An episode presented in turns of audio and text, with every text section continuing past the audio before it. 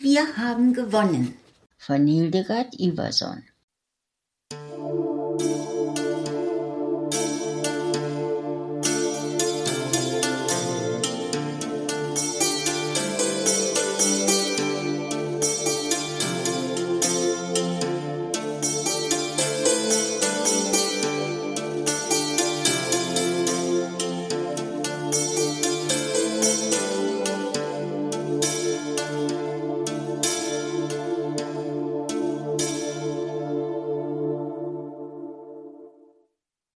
Mein Sohn Adrian schwenkte einen großen Umschlag. Endlich haben wir mal was gewonnen. Er hatte beim Gewinnspiel einer Zigarettenfirma mitgemacht und nun durfte er mit einer Begleitperson eine Woche eine Überraschungs-Adventure-Fahrt mitmachen. Ein Geländefahrzeug mit einer Schlafkabine würde ihm bereitgestellt, mit Proviant für eine Woche und 500 Euro Taschengeld. Man würde ihn an einem geheim gehaltenen Ort absetzen und dort später auch wieder abholen. Er war völlig aus dem Häuschen. Und du kommst mit, Mutti. Ich auf eine Abenteuerfahrt? Das war mir doch etwas seltsamer Gedanke. Irgendwie hatte ich so eine Vision von Schlamm und Würmern und Tieren mit zu vielen Beinen. Abenteuerfahrt. War das nicht eher etwas für so junge, coole Sportstypen wie ihn? Doch er bestand darauf. Bestimmt würde ich eine Menge Spaß haben und vielleicht wirklich das Abenteuer meines Lebens erleben. Überleg doch mal.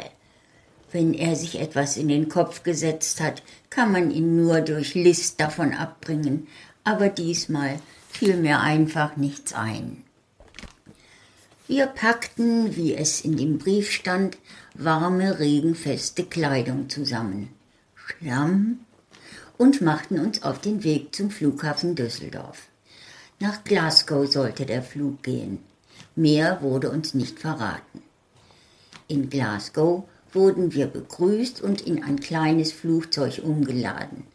Es flog durch ziemlich dicken Nebel und landete schließlich auf einer unbekannten, wie es aussah, ziemlich unbewohnten Insel. Am Flughafen, eher eine große Wiese mit einer Blechhütte, wartete tatsächlich das Geländefahrzeug auf uns. Eine Schlafkabine war darauf, eine Kiste mit Proviant und ein Gastocher mit Blechtöpfen. Man drückte uns eine Karte in die Hand, verabschiedete sich. In einer Woche holen wir euch hier wieder ab. Wir sind hier, wo der rote Punkt auf der Karte ist. Adrian schnappte sich die Karte. Was steht denn da für komisches Zeug drauf? murmelte er. Wo sind wir hier überhaupt? Halt die Karte doch einfach richtig herum, meinte ich. Ich halte sie richtig herum, entrüstete er sich. Da, guck doch selbst.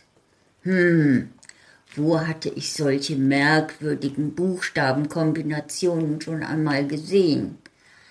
Gälisch ist das, fiel mir ein. Gälisch? Keine Ahnung, wo wir sind. Na, wir fuhren erst mal los, uns ein bisschen orientieren wo der Weg, eine Straße konnte man das kaum nennen, nicht steinig war, war er schlammig. Immer noch war der Nebel ziemlich dicht und nass. Na, da hatte ich mich ja auf etwas Tolles eingelassen. Wir fuhren einmal an einer Ansammlung kleiner Häuser aus Steinbrocken vorbei, die allesamt ziemlich unbewohnt aussahen. Weit und breit war kein Mensch zu sehen. Soweit man im Nebel erkennen konnte, war alles recht grün. Wofür wir hier unsere 500 Euro ausgeben sollten, war mir schleierhaft. Vielleicht finden wir ja einen Ort, wo wir fragen können, dachte ich. Ob hier einer vielleicht irgendwo ein wenig Englisch sprach, wenn man denn jemanden finden würde?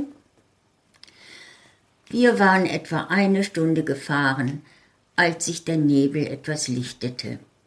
Da blieb das Fahrzeug stehen. Adrian drehte den Zündschlüssel, Nichts passierte, nicht einmal ein Klick. Die Tankanzeige stand auf voll. Daran konnte es nicht liegen. Wieder und wieder versuchte Adrian das Auto zu starten. Nichts. Unser Handy hatte keinen Empfang. Und jetzt? Wenn ich Gummistiefel hätte, würde ich jetzt losmarschieren und versuchen, jemanden zu finden, sagte ich. Gummistiefel stehen hinter deinem Sitz, hatte mein lieber Sohn entdeckt. Ein Paar passte auch so ungefähr. Hätte ich bloß meinen Mund gehalten. Du bleibst hier im Wagen. Vielleicht kommt ja jemand vorbei oder er funktioniert auf einmal wieder. Ich gehe jetzt los. Wenigstens mal eine Weile Ruhe wollte ich mir gönnen, ohne mit einer endlosen Folge von Wenns, Abers, Vielleichts und ähnlichen hilflosen Wörtern bombardiert zu werden, die jetzt kommen würden. Also stiefelte ich los. Es war erstaunlich mild und die Bewegung tat mir gut. Ich ging und ging. Irgendwann fiel mir auf, dass ich vor mich hinsummte, als wäre ich der zufriedenste Mensch auf der Welt. Und so fühlte ich mich auch, leicht und beschwingt, ohne die geringsten Sorgen. Darüber mochte ich mir weiter keine Gedanken machen. Auf einmal teilte sich der Weg in drei. An jeder Einmündung stand eine Tafel voll gälischer Worte. Ich suchte mir die aus, die mir den nettesten Eindruck machte und nahm den Weg nach links. Schließlich kam ich in einen Wald. Mittlerweile war ich doch etwas müde geworden und fand eine einladende, bemooste Baumwurzel, auf die ich mich setzte. Schön weich war das, und auch der Stamm war weich und warm. Ich muss wohl ein wenig eingenickt sein. Plötzlich weckte mich eine tiefe Stimme. Na, sitzt sich das gut auf meinem Fuß? Hä? Niemand zu sehen. Du sitzt auf meinem Fuß. Ich blickte auf. Es sah aus, als hätte dieser riesige Baum ein Gesicht, und das grinste. Erschrocken sprang ich auf und lief ein Stück weiter bis auf eine Lichtung. Das hatte ich ja wohl geträumt. Ich stand mitten auf einer Kleewiese. Wie immer, wenn ich im Klee stehe, sah ich genauer hin und fand auch tatsächlich ein vierblättriges Kleeblatt. So, jetzt hast du also den Schlüssel gefunden, sagte ein feines Stimmchen. Vor mir stand ein winziges, zartes, blondes Mädchen. Sie hatte spitze Ohren und ein wunderschönes Lächeln auf ihrem breiten Mund. Weißt du vielleicht, ob es hier irgendwo einen Automechaniker gibt? fragte ich. Ihre grünen Augen wurden groß. Was ist das? Ein Atomchemiker? Ein Automechaniker. Sowas gibt's nicht. Doch, und ich muss einen finden. Komm mit, rief sie und tanzte vor mir her. Mittlerweile schien die Sonne von einem strahlend blauen Himmel. Ich hüpfte hinter dem Kind her. Wann war ich das letzte Mal gehüpft? Sie schlüpfte unter einem Flechtenvorhang durch, und da hörte ich die Musik. Eine ganz zauberhafte Musik. So etwas hatte ich noch nie gehört. Und dann sah ich das kleine Völkchen. Wer kein Instrument spielte, tanzte und drehte sich im Kreis. Wunderliche Kostüme trugen sie. Keiner sah allerdings aus wie ein Automechaniker. Auf einmal wusste ich selbst nicht mehr so genau, was das eigentlich war. Ein Auto, was, was, was hatte ich eigentlich gewollt? Na egal, solche Gesichter hatte ich noch nie gesehen, von bizarr bis wunderschön, aber alle ganz friedlich und lustig. Die Kleine, die mich hergebracht hatte, reichte mir ein süßes Getränk in einer Eierschale. Ja, ich hatte tatsächlich großen Durst und Hunger, milde, merkte ich jetzt. Als hätte man es geahnt, gaben sie mir auf einem großen grünen Blatt kleine seltsam geformte Gebäckstücke, die köstlich schmeckten. Weißt du ein Lied? wurde ich gefragt. Spontan fiel mir nur das Lied von der Lorelei ein, das ich meinem Sohn früher vorgesungen hatte, als er noch zu klein war und kritiklos und nicht weglaufen konnte. Ach, die alte Lorelei, riefen sie fröhlich. Lebt die auch noch? Und dann fingen sie an, Geschichten zu erzählen. Viele wunderbare Geschichten. Bitte schreiben Sie für uns auf. Wir wissen, dass du schreiben kannst. Wir können das nicht, aber wir möchten unsere Geschichten in einem Buch haben. Sie gaben mir ein dickes Buch mit vielen leeren Seiten. Sie spielten wieder ihre herrliche Musik und ich schrieb und schrieb und schrieb, Tage und Nächte, und ich wurde nicht müde, alle Geschichten aufzuschreiben. Schließlich war das Buch voll, viele hundert Seiten. Ich hatte mich noch nie so wohl gefühlt. Kannst du auch malen? Dann mal uns. Sie gaben mir ein neues Buch und ich malte sie alle, viele Tage und Nächte. Es wurden schöne Bilder und sie freuten sich daran, genauso wie ich. Eines Tages sah ich, wie eins ihrer Kinder auf einen Baum kletterte und kopfüber in den Teich stürzte. Die kleinen Leute schrien entsetzlich. Wir können nicht ins Wasser, das Kind muss sterben. Ich überlegte nicht lange, sprang in den Teich und versuchte das Kind zu fassen. Neben mir tauchte eine große, grüne, knochige Hand aus dem Wasser auf und griff nach dem Kind. Hau bloß ab, rief ich, biss feste in einen der Knochenfinger, schmeckte scheußlich, und die kleinen Leute kreischten laut. Es gelang mir, das Kind am Ärmel zu fassen und ich wartete mit ihm ans Ufer. Es war ganz nass und blass und atmete kaum noch. Ich erinnerte mich an einige Kniffe aus der ersten Hilfe und bald ging es dem Kind wieder gut.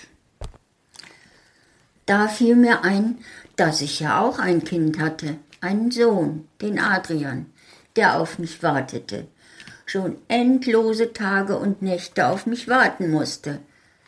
Ich muss fort, rief ich aus. Wir wollen dich bei uns behalten, damit du alles schreiben und malen sollst von uns, sagte ein altes Männlein mit einem Bart bis zum Boden. Aber du hast einem von uns das Leben gerettet und wir müssen dich gehen lassen. So sind unsere Gesetze. Er steckte mir ein feines goldenes Ringlein an den Finger und streichelte meine Hand. Fiona wird dich zurückbringen. Da stand wieder das winzige Mädchen vor mir und winkte mir, ihr zu folgen. Sie brachte mich bis zu dem großen weichen Baum, an dem ich eingeschlafen war. Ich setzte mich noch einmal hin, denn ich war plötzlich sehr müde. Jetzt sitzt du schon wieder auf meinem Fuß, hörte ich noch. Dann schlief ich ein. Also wirklich, Mutti, hier liegst du und pennst und ich warte auf dich. Das Auto springt wieder an und du warst eine ganze Stunde weg. Bloß gut, dass ich dich gefunden habe. Ach, wenn du wüsstest, was ich erlebt habe. Was hast du erlebt? Gepennt hast du. Ja, wenn du so fragst. Ich habe es einfach vergessen. Ich sah auf meinen Finger. Da glänzte ein feines goldenes Ringlein. Wie war das nur dahin gekommen?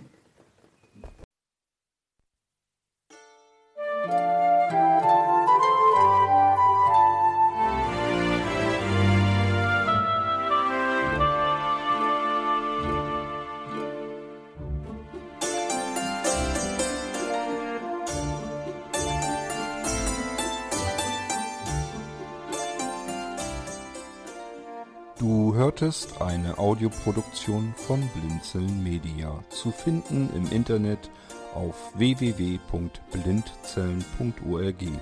Blinzeln schreibt man in unserem Fall immer mit einem D in der Mitte.